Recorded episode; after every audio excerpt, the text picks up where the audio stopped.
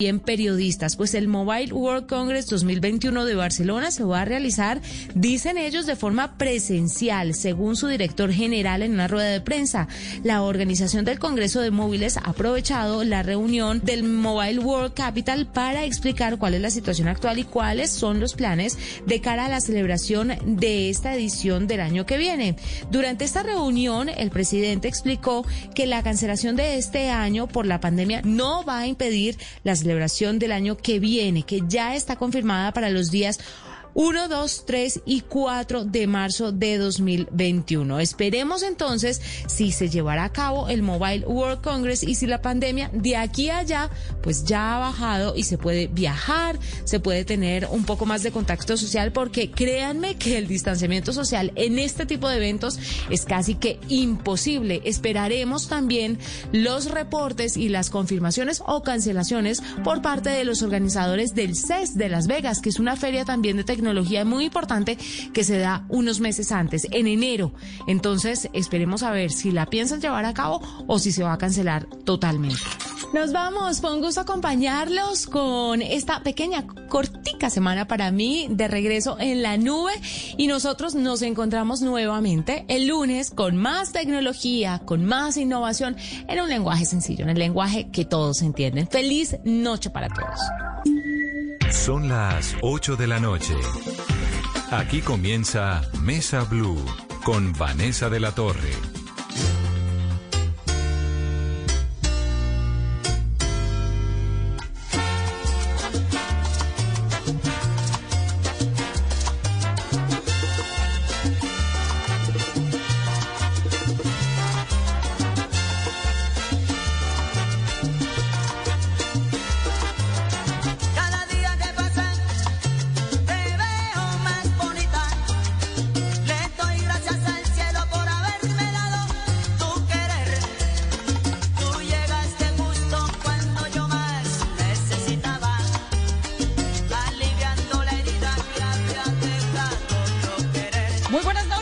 Mesa Blue, Mesa Blue de viernes, Mesa Blue salsera y caleña, porque en un plazo máximo de tres años se va a tomar una decisión sobre si la salsa caleña se vuelve o no patrimonio de Colombia, que bueno, honestamente debería ser de la humanidad, ya es, creería yo.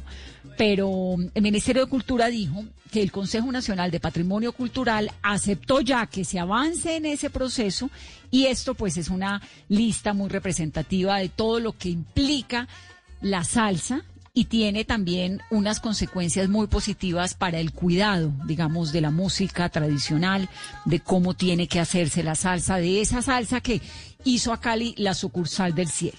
¿Cómo es la historia, Caro? Esta historia, Vanessa, comenzó hace ocho años. Hoy la buena noticia es que el Ministerio de Cultura anunció que el Consejo Nacional del Patrimonio Cultural aceptó que se avance en este proceso para que la salsa caleña haga parte de la cultura inmaterial de la nación. La decisión se da después de la sustentación presentada por la Secretaría de Cultura de Cali y diferentes actores del sector de la salsa.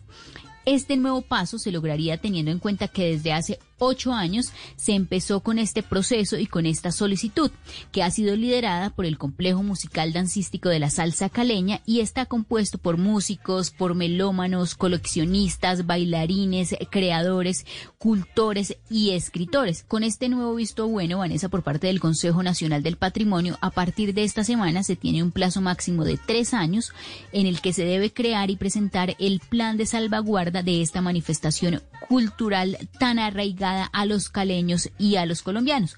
Una vez aprobada, ya podrá ser incluida en la lista representativa la salsa como patrimonio cultural e inmaterial de la nación. Esto lo ha dicho el Ministerio de Cultura. Y entonces, a partir de esta semana, el Consejo Nacional de Patrimonio, ya con el visto bueno que tiene, se puede tomar un tiempo máximo de tres años para que esta manifestación cultural tan arraigada dentro de los caleños termine finalmente siendo patrimonio de Colombia. Así que esta noche pues vamos a escuchar salsa, vamos a hablar, por supuesto, de una de las noticias más importantes del día, que tiene que ver con la cuarentena por sectores en Bogotá. Arranca el lunes, lo que la alcaldía está esperando y nuestra conversación en breve con el secretario de salud de la capital para que nos explique qué es lo que están haciendo, porque lo que entiendo también, Carolina, es que ya la alcaldesa dijo no vamos a seguir aplazando el pico, vamos a vivir el pico de esta manera, ¿no? y para poder pasar el pico de la pandemia, que según proyecciones de la alcaldía es en agosto, y sin rebasar el sistema de salud, había que tomar estas medidas, como esta cuarentena estricta en la que van a estar tres grupos de 12 localidades. En cada uno de los grupos van a ser más o menos dos millones y medio de personas que se van a tener que quedar en casa, porque en este momento, dice la alcaldesa, es que es imposible poder pasar el pico sin rebasar y sin colapsar el sistema de salud cuando hoy están saliendo, Vanessa, en la ciudad entre 6 y 7 millones de personas. Estamos casi al 10% de que salga la totalidad de la gente de la ciudad en un día normal. Además, Vanessa, que ya hay un acuerdo total y definitivo para poder lograr la expansión de las unidades de cuidado intensivo y de esa manera que pueda quedar asegurado el número de ventiladores necesarios. Ya se habló de una cifra que van a ser 1.032 adicionales que va a tener la ciudad para atender el COVID.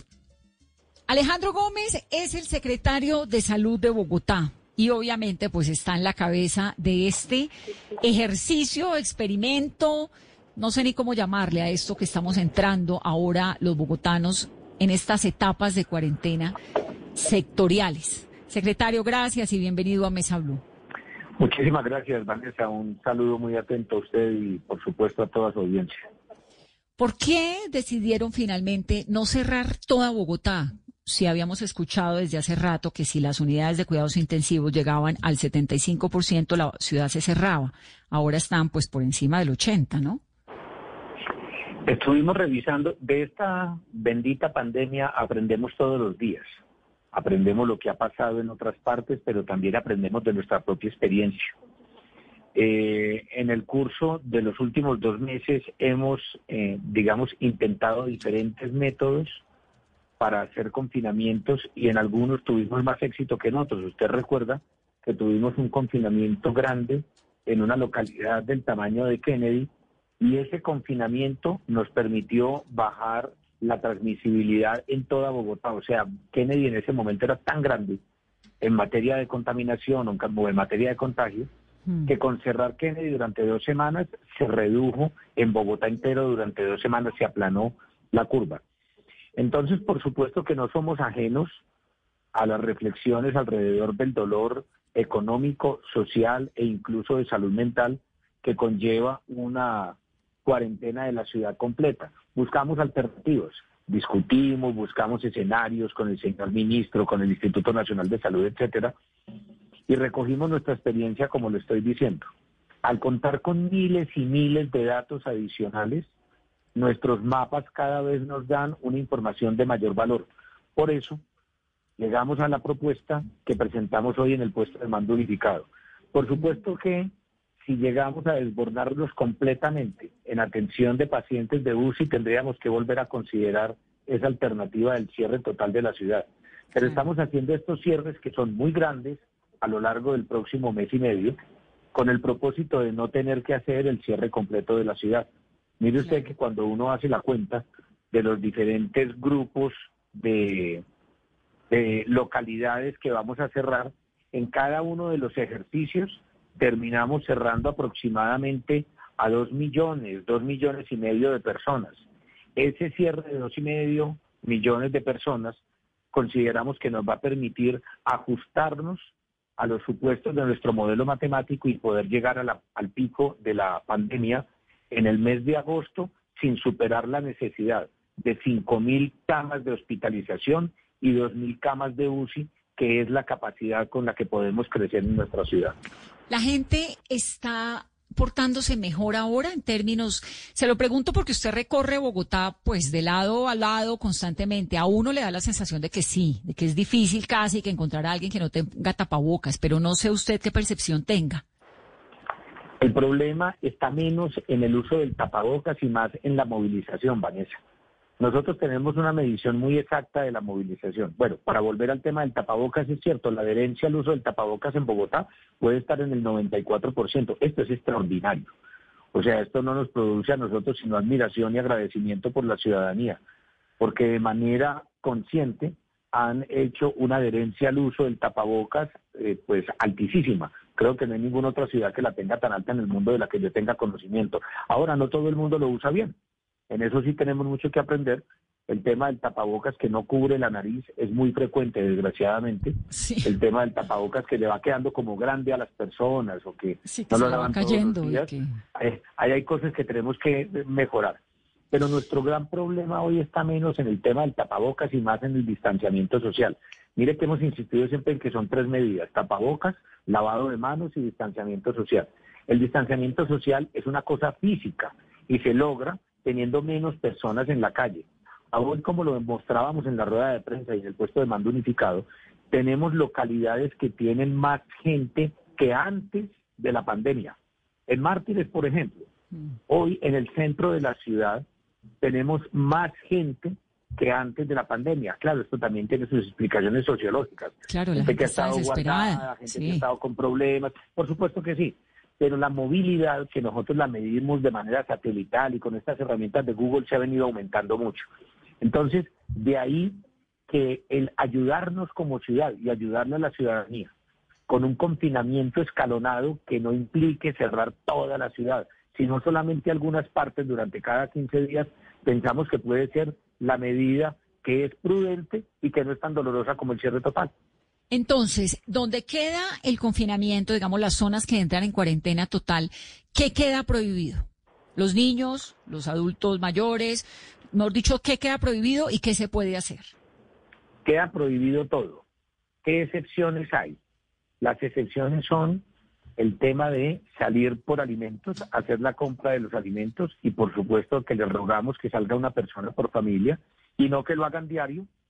Estamos tratando con los apoyos económicos que damos que la gente pueda hacer su mercadito pues de, de manera importante y se pueda surtir de los alimentos necesarios. Dos, queda eh, eh, eximido del, del confinamiento en la compra de medicamentos, por supuesto, y tres servicios fundamentales en los que se trabaja personas que trabajen en el gremio de la salud, personas que trabajen en los organismos de socorro o de seguridad y personas que trabajen en cuidado, sobre todo en cuidado de personas mayores, de personas pequeñas, en fin. Todas estas personas que son absolutamente fundamentales quedan exhibidas. El resto queda prohibido para realizar cualquier actividad. Entonces, las actividades que habían tenido por parte de nosotros desde la Alcaldía Mayor, autorización, por ejemplo, el comercio, por ejemplo, la construcción, por ejemplo, cualquier otra actividad, va a quedar suspendido durante esos 14 días en esa localidad y por ende no debería haber ningún tipo de, de labores productivas de este estilo. Ahora bien, está prohibido tanto lo que se haga en esas localidades como salir a otras localidades que no tengan esa condición porque yo trabaje en una de estas circunstancias. Secretario, y por ejemplo, ¿qué pasa si yo vivo en Chapinero, que empieza la cuarentena estricta el próximo lunes, pero trabajo en Bosa o trabajo en Suba o trabajo en Kennedy? ¿Voy a poder salir a trabajar? Usted no debe salir. Usted no debe salir y ese es un compromiso que estamos pidiendo y que la alcaldesa ha insistido a los diferentes empleadores de todos los gremios, tanto del sector público, bueno, en el sector público nos queda muy fácil, pero del sector privado también, las personas que estén trabajando, que desarrollen sus labores en sitios diferentes que no tienen el proceso de confinamiento, no deben ir a esos trabajos, a menos, como le acabo de decir, que pertenezcan a las tres excepciones que he mencionado. Y sobre los centros comerciales, secretario, ¿qué va a pasar? ¿De acuerdo a la localidad en la que funcionen, van a poder abrir o no? se cierran. Cerrados. No debe haber servicio tampoco en los centros comerciales de esas localidades. Pero cuando usted mire ese mapa de los primeros cierres, verá que hay una lógica de origen-destino. O sea, las personas que eh, tienen mayores inconvenientes en este momento en materia de transmisibilidad se ubican en ese primer grupo en Ciudad Bolívar, en Usme, en San Cristóbal y en Rafael Uribe. Pero estas personas cuando salen a trabajar, ¿van a trabajar a dónde? a Chapinero, a Santa Fe y a Mártires. Entonces estamos haciendo el ejercicio de no solo cerrar el origen, sino también cerrar el destino. En otras localidades la situación es un poquito diferente.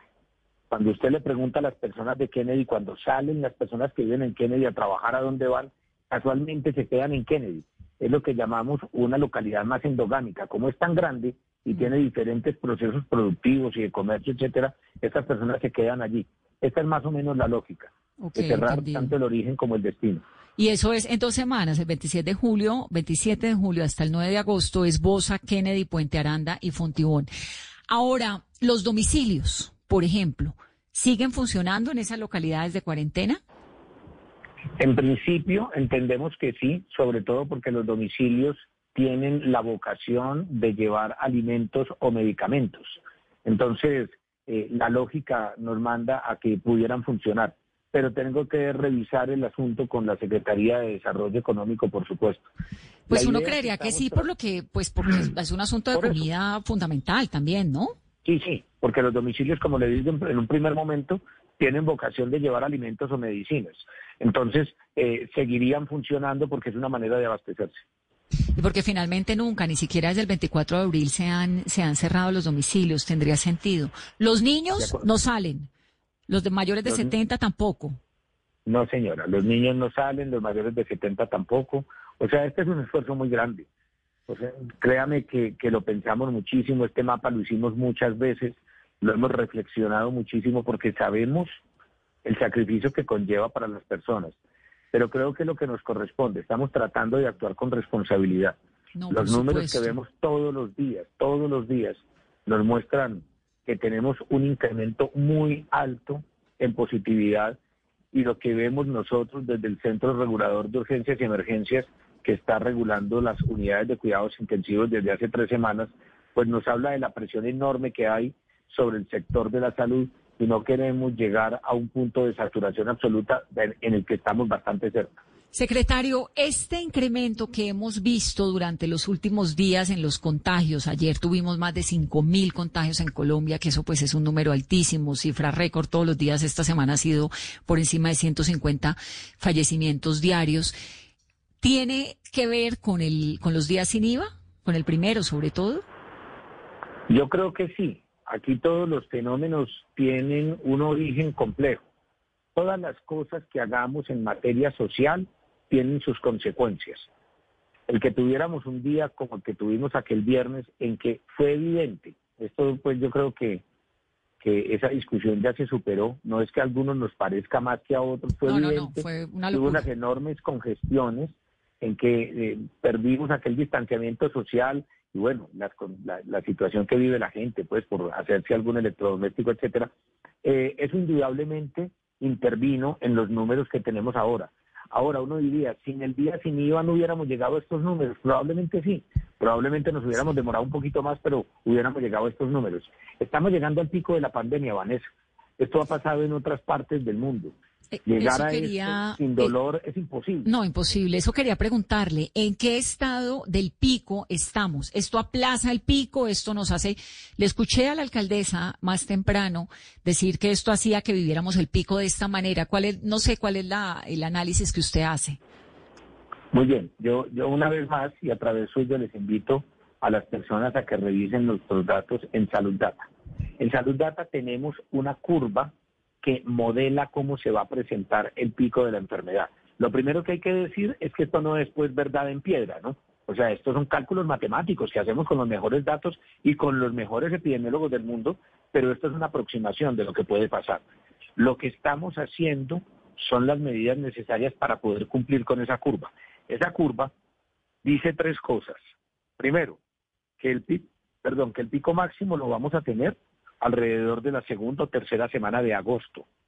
Segundo, que en ese pico máximo vamos a tener probablemente una demanda de camas de hospitalización del orden de las 5.000 camas. Y tercero, que la demanda en unidad de cuidados intensivos va a estar cercana a las 2.100 camas de cuidados intensivos. Esa curva supone que en la calle esté el 60% de la gente, Vanessa. El 60% de los 7 millones y medio que vivimos en Bogotá, o para redondearlo, 8 millones de personas que transitamos diariamente por Bogotá, porque Bogotá pues es más la gente que transita que la que vivimos. Entonces, nosotros lograremos cumplir esa fecha y esos dos números en la medida que solo el 60% de la gente esté afuera. En este momento estamos por encima del 80, del 85. En algunas localidades estamos bastante más alto de lo que estábamos antes de la pandemia. Estas medidas que vamos a hacer pretenden bajar de ese 85 al 60 y si seguimos en el 60, la curva tiene un nivel de probabilidad de cumplirse del 95%.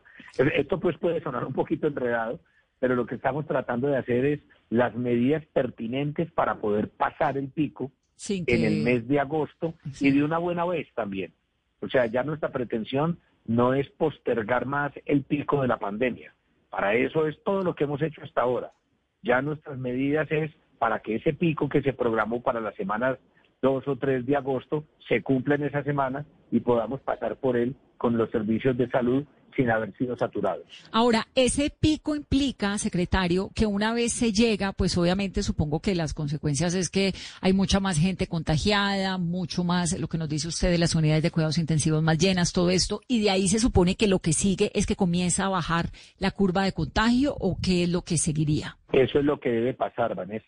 Entonces, de la misma manera que ahorita estamos mirando con, con, cierta angustia todos los días ese número, todos los días creciente, como usted lo está eh, referenciando, como lo decíamos ayer, que, que deje de ser el titular, eh, atención, es el número más alto que tenemos de COVID positivo en Colombia y en Bogotá.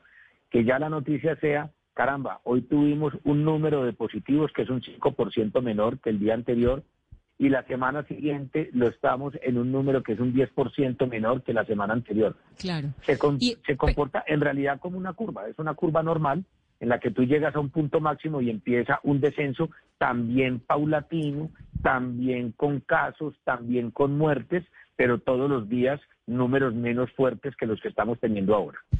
¿Eso por qué ocurre? ¿Porque hay mucha más gente que se contagió? ¿Por qué ocurre eso? ¿Por qué tendría que comenzar a bajar? ¿Qué tal que siga subiendo y subiendo y subiendo?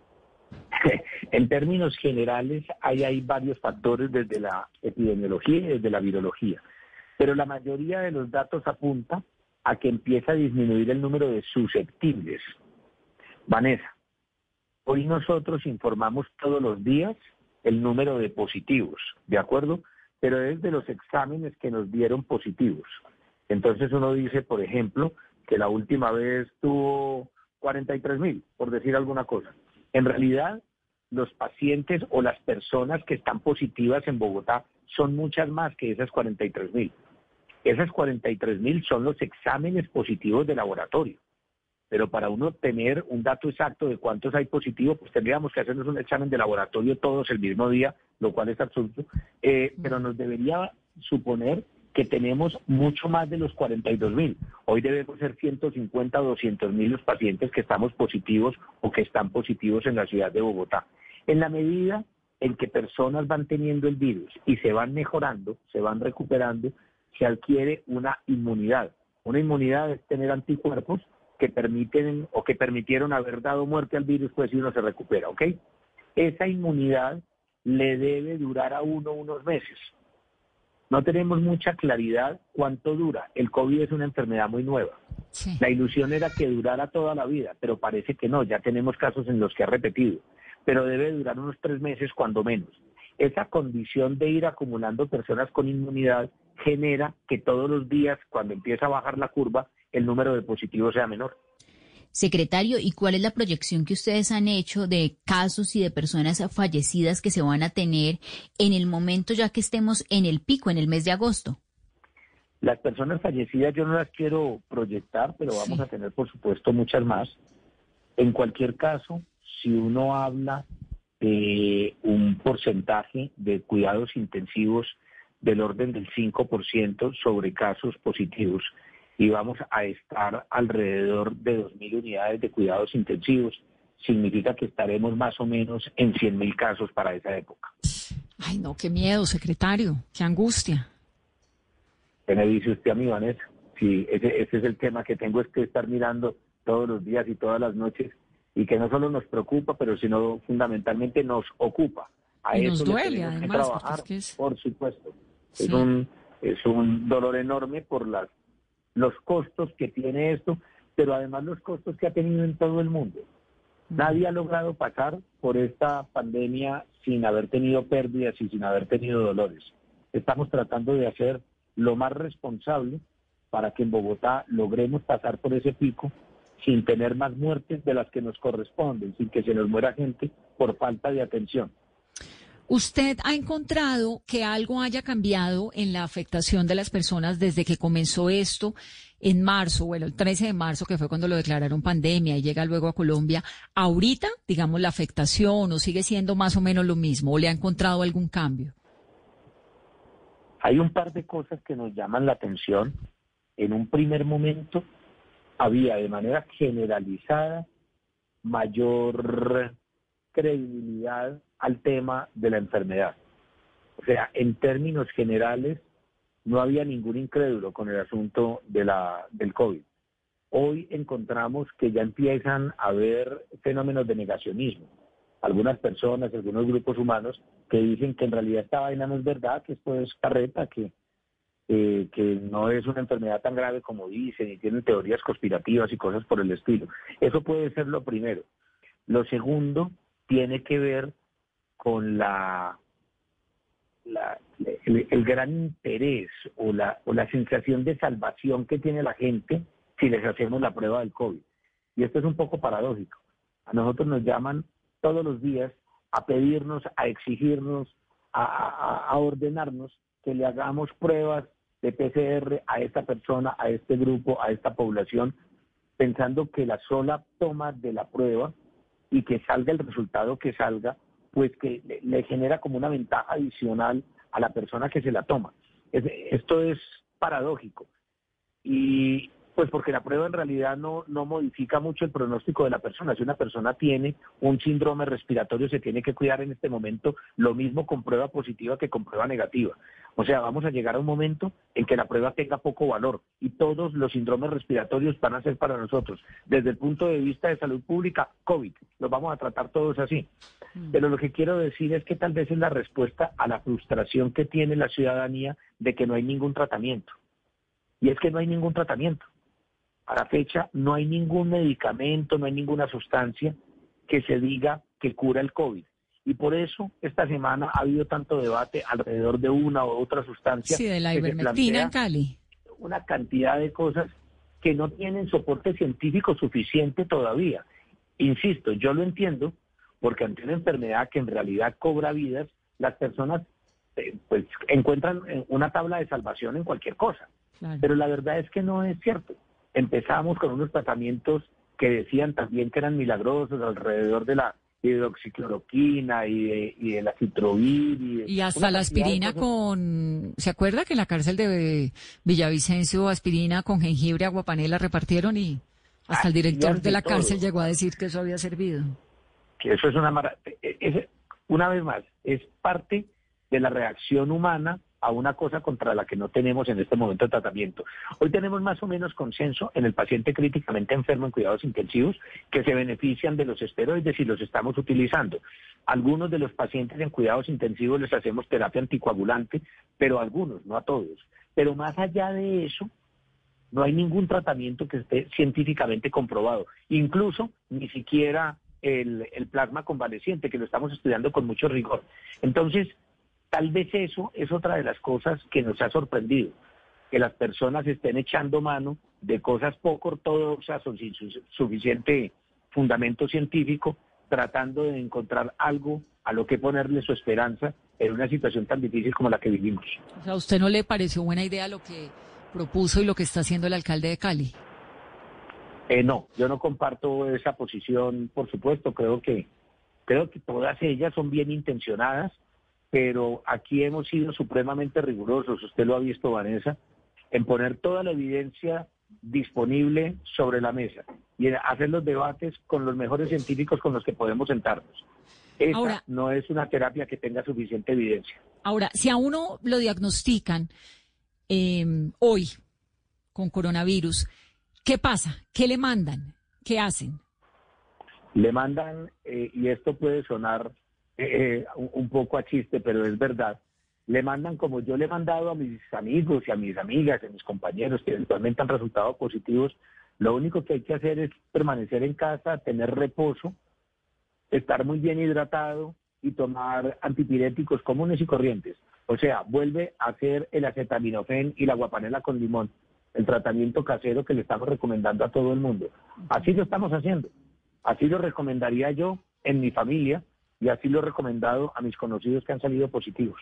Y entonces uno se supone, pues hay una, un porcentaje muy alto de posibilidades de que uno ya con eso pase el malestar y, esté del otro lado. Si se pone muy mal, pues inmediatamente tiene que llamar a la EPS y se va para la clínica. ¿Y cuál es el tratamiento que están aplicando en las clínicas en Bogotá? Porque además, según lo que me han dicho todos los médicos con los que hemos hablado esta semana, directores de varias unidades de cuidados intensivos, ya qué paciente va para dónde pasa directamente por usted, ¿no? Por la Secretaría de Salud. Sí, pero eh, sobre todo los que van para cuidados intensivos. Pero en las clínicas lo que se hace es un tratamiento de los síntomas también, solo que son síntomas mucho más fuertes, por supuesto. Si tiene un proceso inflamatorio muy fuerte, le hacen un tratamiento antiinflamatorio. Si la persona tiene una infección sobreagregada, porque es bueno saberlo, con frecuencia estas neumonías virales se pueden sobreinfectar con algún proceso bacteriano, entonces se le pone antibióticos, pero poco más. Es más el cuidado médico y de enfermería, la vigilancia y los exámenes de laboratorio para ver cómo va evolucionando la enfermedad y sobre todo, de manera muy clara, la atención para ver si se complica. En el momento en que eventualmente llegue a la falla respiratoria, pues poderle brindar la atención de respirador, que es lo que se puede brindar en los casos más graves. Mm. Afortunadamente, el 94% de las personas que son COVID positivos pueden estar tranquilamente en su casa durante un par de semanas. Algunos con una gripa un poco más fuerte, o sea, con lo que conocemos como un síndrome gripal, un poco más fuerte de lo normal, algunos incluso asintomáticos, buena parte de ellos. Ese 94% puede tener su atención domiciliaria sin inconveniente. El 5%, el 6% que nos queda, por supuesto, es más grave, debe recibir atención hospitalaria y de ellos una cuarta parte requiere cuidados intensivos. Y de ellos un porcentaje muy alto también, pues se queda en esa lucha contra la vida con los ventiladores. Secretario, muchas gracias. Cuídese mucho, ¿no? Vanessa, en esas estamos. También usted, por favor, y a todas las personas que nos están escuchando, cuídense mucho. Lo mejor que podemos hacer es quedarnos en casa.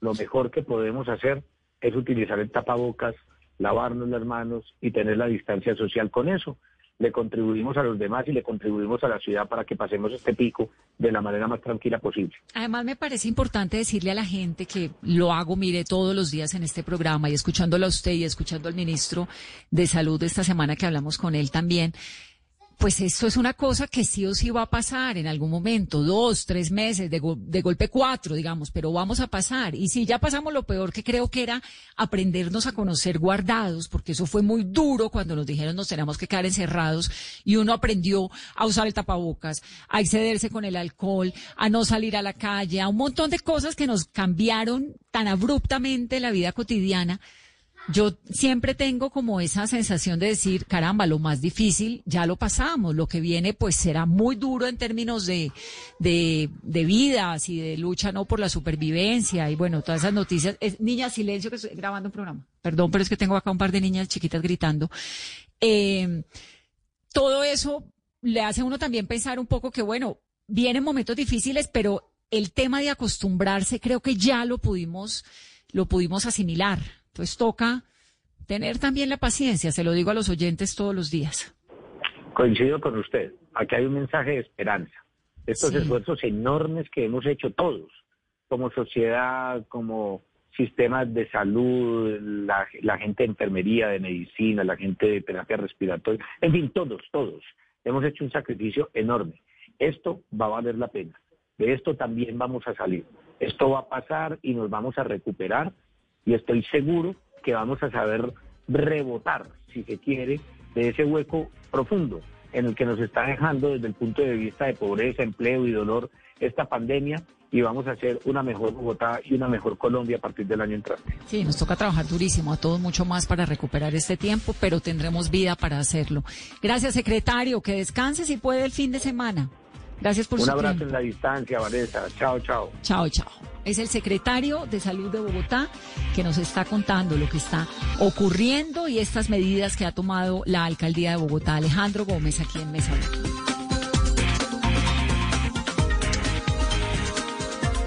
Estás escuchando Blue Radio. Aprovecha este espacio para descubrir nuevas pasiones. ¿Sabes tocar algún instrumento? ¿Te gusta pintar? ¿Cocinar? Es tiempo de cuidarnos y querernos. Banco Popular. Siempre se puede.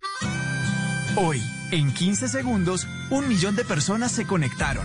5.000 profesores están enseñando en línea y millones de colombianos trabajan duro desde casa. Sí, hoy tú también puedes hacer de este un día extraordinario. Banco Popular. Hoy se puede, siempre se puede.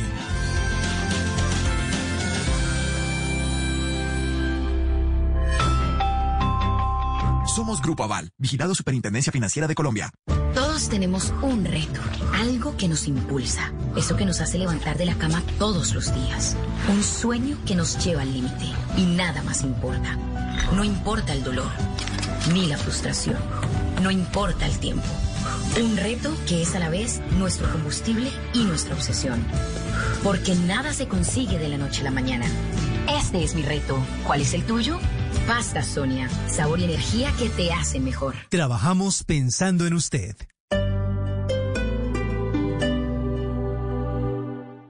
Hacer mi posgrado en el Poli me da la libertad de manejar mi tiempo y desarrollar proyectos que van más allá de estar frente a una pantalla. Nuestros posgrados virtuales te dan la opción de aprender y hacer lo que te apasiona, porque tenemos metodologías que se adaptan a tu estilo de vida. Más de 44 mil estudiantes y egresados en esta modalidad nos hacen líderes. Inscripciones abiertas. Ingresa a poli.edu.co o llama al 302-290-7400. Somos diferentes. Somos Poli. Vigilado Mina Educación.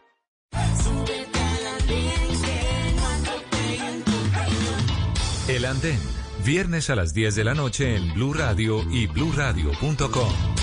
La nueva alternativa. Estar en constante aprendizaje es lo que logrará que tu proyecto de vida no se detenga. Quita la pausa y dale play a los cursos y diplomados virtuales que el Politécnico Gran Colombiano tiene para ti en Educación para la Vida. Conoce más en poli.edu.co o marca el 302-290-7400. Somos diferentes. Somos Poli. Vigilado Mineducación.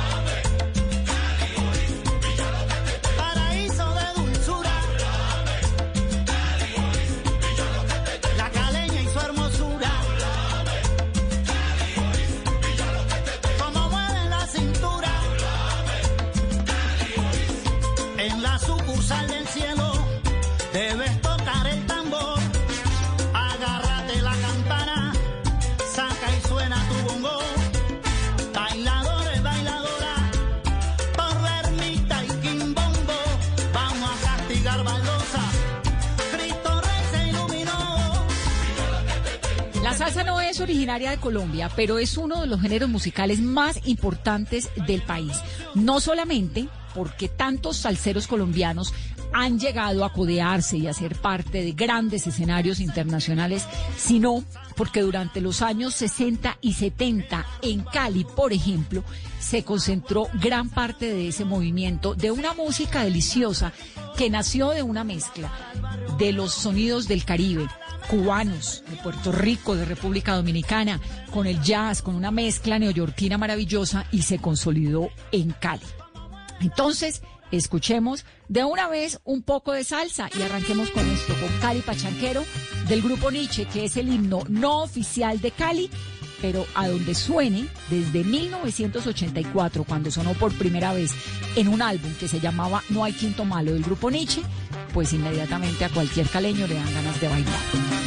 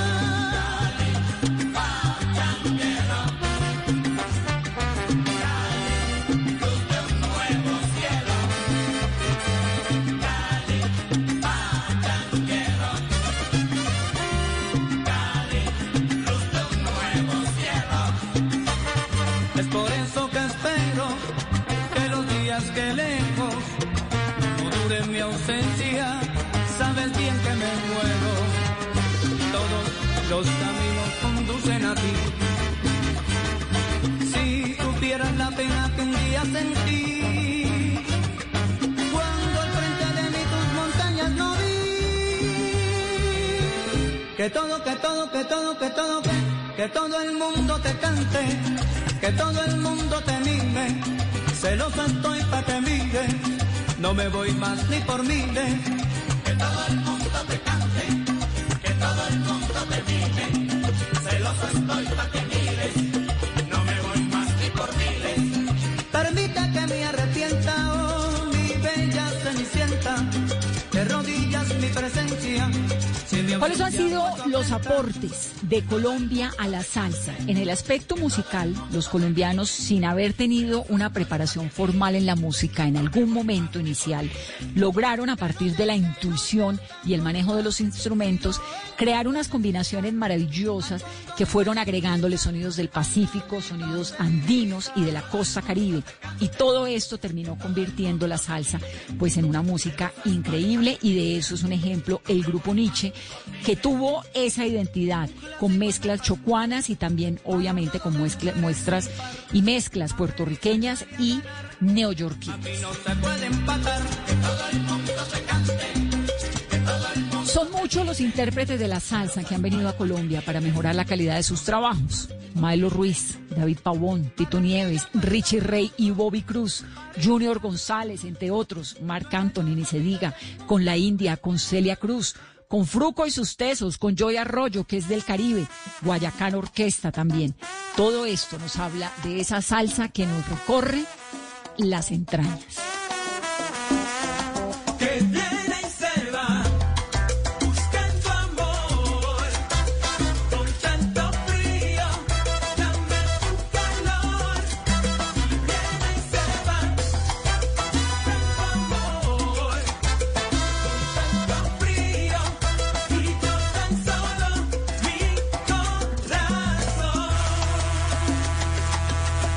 Particular es de Cali porque en Cali pues obviamente se institucionalizó el Festival Mundial de la Salsa, pero además hoy en día hay más de 200 academias de baile de salsa y cerca de 14 mil bailarines profesionales. Esto ha convertido a Cali y en alguna medida, pero mucho menor, a Bogotá en lugares mundialmente reconocidos. Tantos extranjeros que llegan a Colombia y que van directamente a Cali, a lugares como el Goce Pagano, por ejemplo, en Bogotá, o a lugares como Salsa Camará, también en Bogotá. para que vea. Mi Cali se está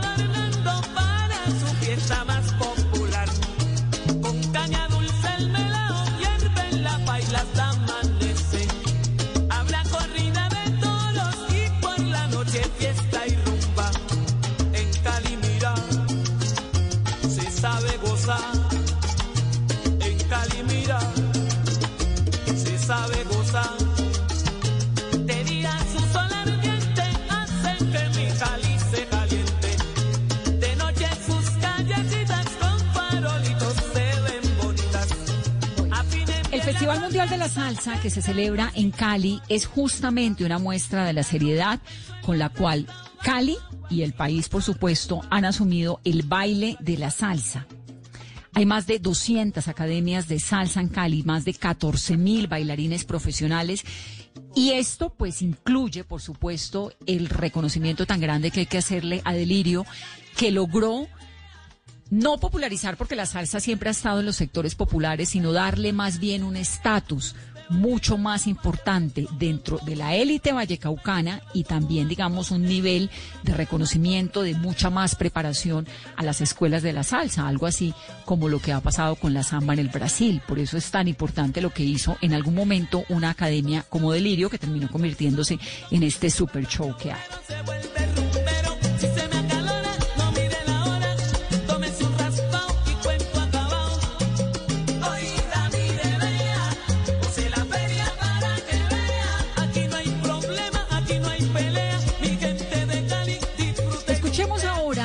Latin Brothers. Esta canción que se llama Las caleñas son como las flores, interpretada por Edulfamid Molina Díez, que también es conocido como Piper Pimienta.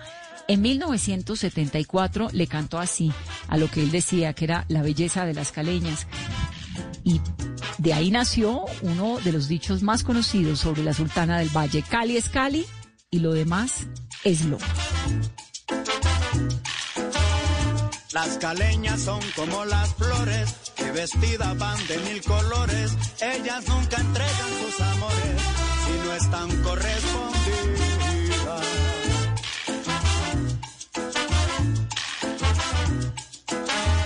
Caminando van por las aceras, contoneando llevan su cintura.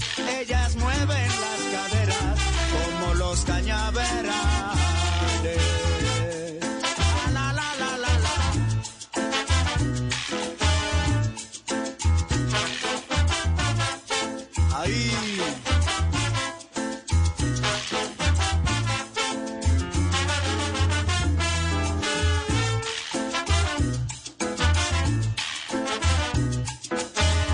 Las caleñas son como las flores que vestidas van de mil colores. Ellas nunca entregan sus amores si no están correspondidas.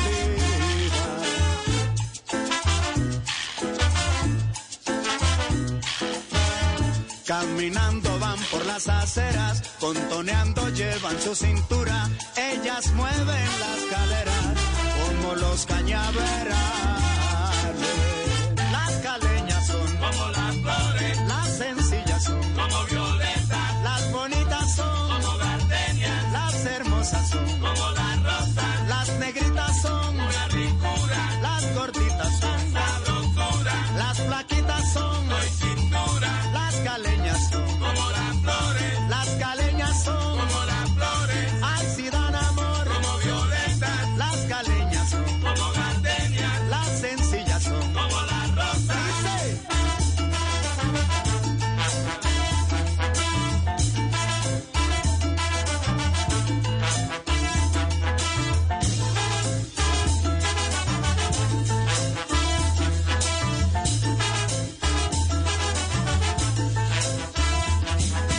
Cuando uno habla de salsa, de salsa caleña, tiene que hablar de esos personajes, de Amparo Arrebato, por ejemplo, Richie Rey y Bobby Cruz.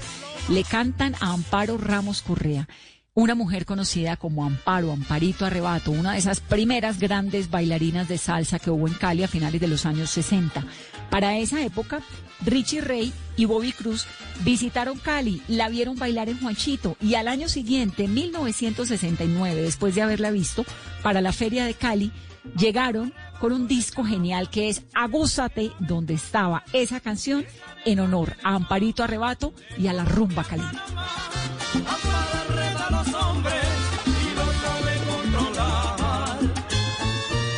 Amparo arrebato le llaman la negra más popular.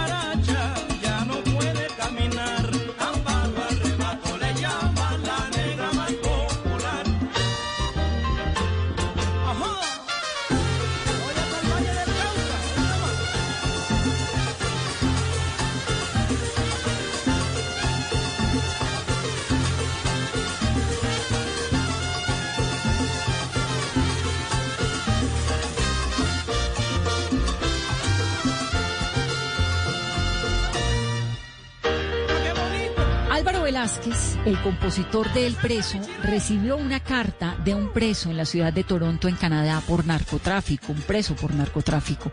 El tipo era un colombiano, antioqueño de Medellín, y en esa canción exponía su situación. Decía que lo más triste era ver pasar sus días en esos climas, porque Canadá pues tiene nueve meses casi de invierno, pocos de verano, pero mucho frío en algunos lugares durante todo el año. Entonces de ahí eh, surgió para Álvaro Velázquez la idea de esta canción, con mucha lástima, con mucha melancolía, pero con un ritmo maravilloso, que es además una plegaria a la libertad. Esto es El preso de Wilson Manjoma. Oye, te hablo desde la prisión.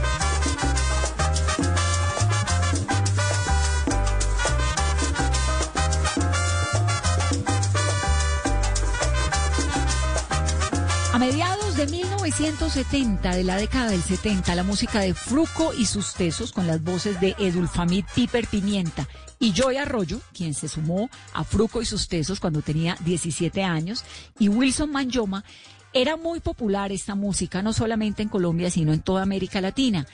En el 73 fueron a la Feria de Cali, prestigiosísima desde siempre.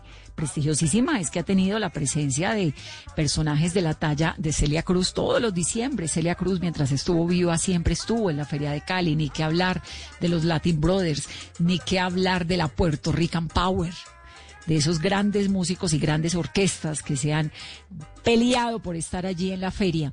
Con artistas internacionales estuvieron ellos, los Fruco y sus Tesos, en 1963, con Nelson y sus estrellas de Venezuela y con grupos como el Vallenato de Cesar y como los Flippers.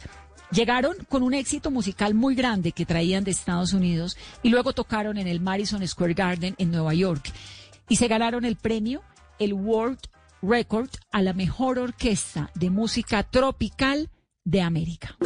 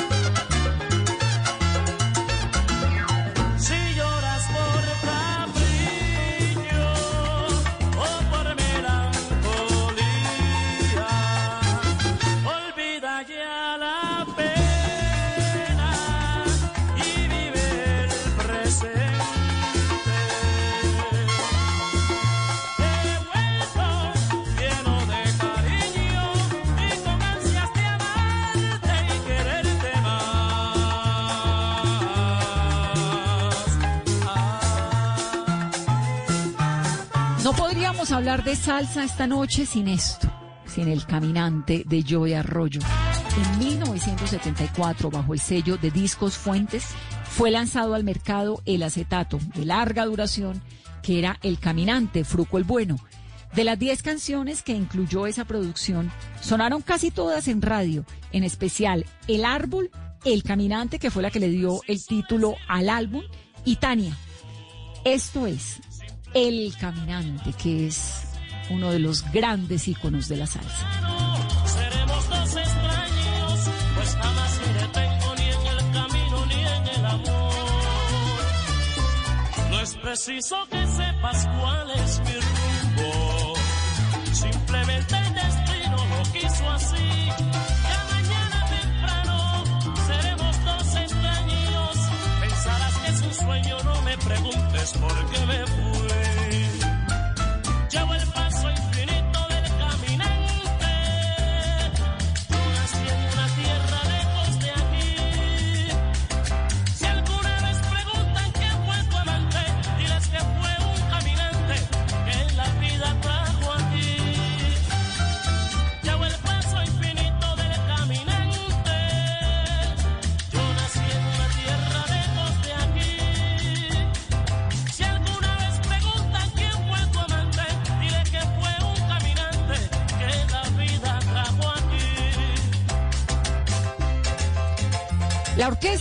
Identidad surgió como un aporte cultural dentro de las empresas municipales de Cali en Cali y muy pronto su calidad y su éxito corroboraron el acierto de haberla formado con trabajadores de la empresa municipales de Cali, de las empresas.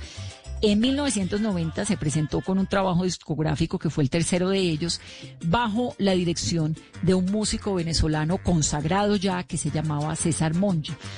Y logra nuevamente un gran éxito de la Feria de Cali, que es este, Quiéreme.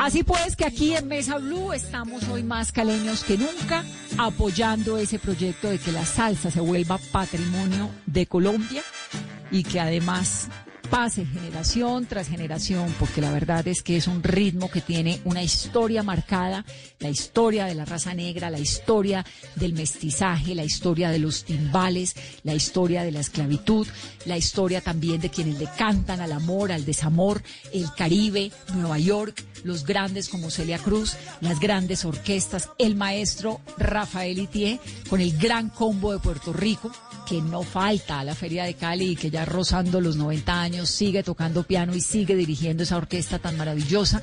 Y bueno, ojalá pase este tiempo difícil y podamos tener nuevamente salsa en la Feria de Cali. ¿Qué tal uno celebrar la llegada del 2021 oyendo salsa?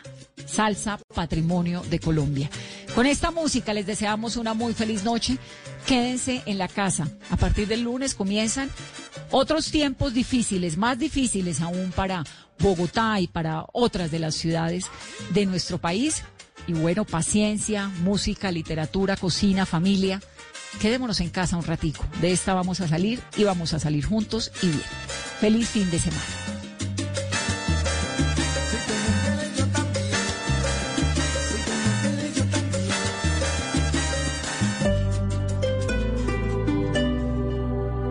Hacer mi posgrado en el Poli me da la libertad de manejar mi tiempo y desarrollar proyectos que van más allá de estar frente a una pantalla. Nuestros posgrados virtuales te dan la opción de aprender y hacer lo que te apasiona, porque tenemos metodologías que se adaptan a tu estilo de vida. Más de 44 mil estudiantes y egresados en esta modalidad nos hacen líderes. Inscripciones abiertas. Ingresa a poli.edu.co o llama al 302-290-7400. Somos diferentes. Somos Poli. Vigilado Min Educación.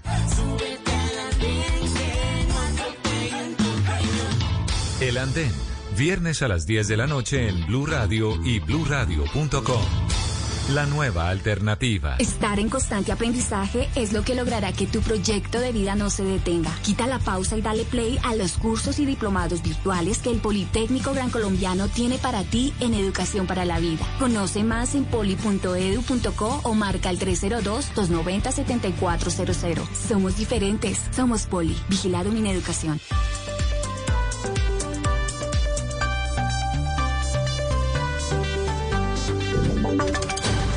Voces y sonidos de Colombia y el mundo en Blue Radio y bluradio.com, porque la verdad es de todos.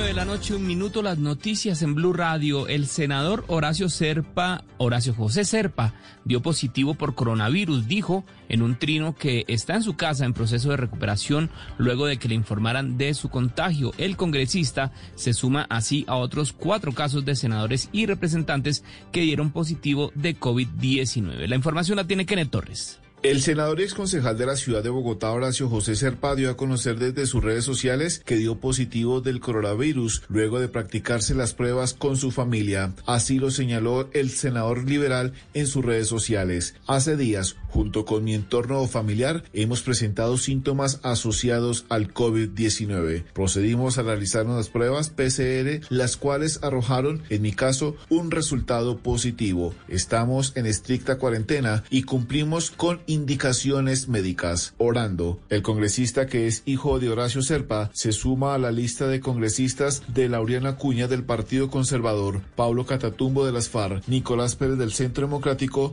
y el representante del partido de la U, Erasmo Susleta, que tienen el coronavirus. El parlamentario liberal José Luis Correa, que fue uno de los primeros, ya se recuperó de esta enfermedad. Kenneth, gracias. Y la Procuraduría sancionó con destitución e inhabilidad por 12 años a 11 ex concejales del municipio de Valledupar, Cesar, por irregularidades en el proceso de elección del Contralor Municipal. Los detalles los tiene Juan Esteban Silva.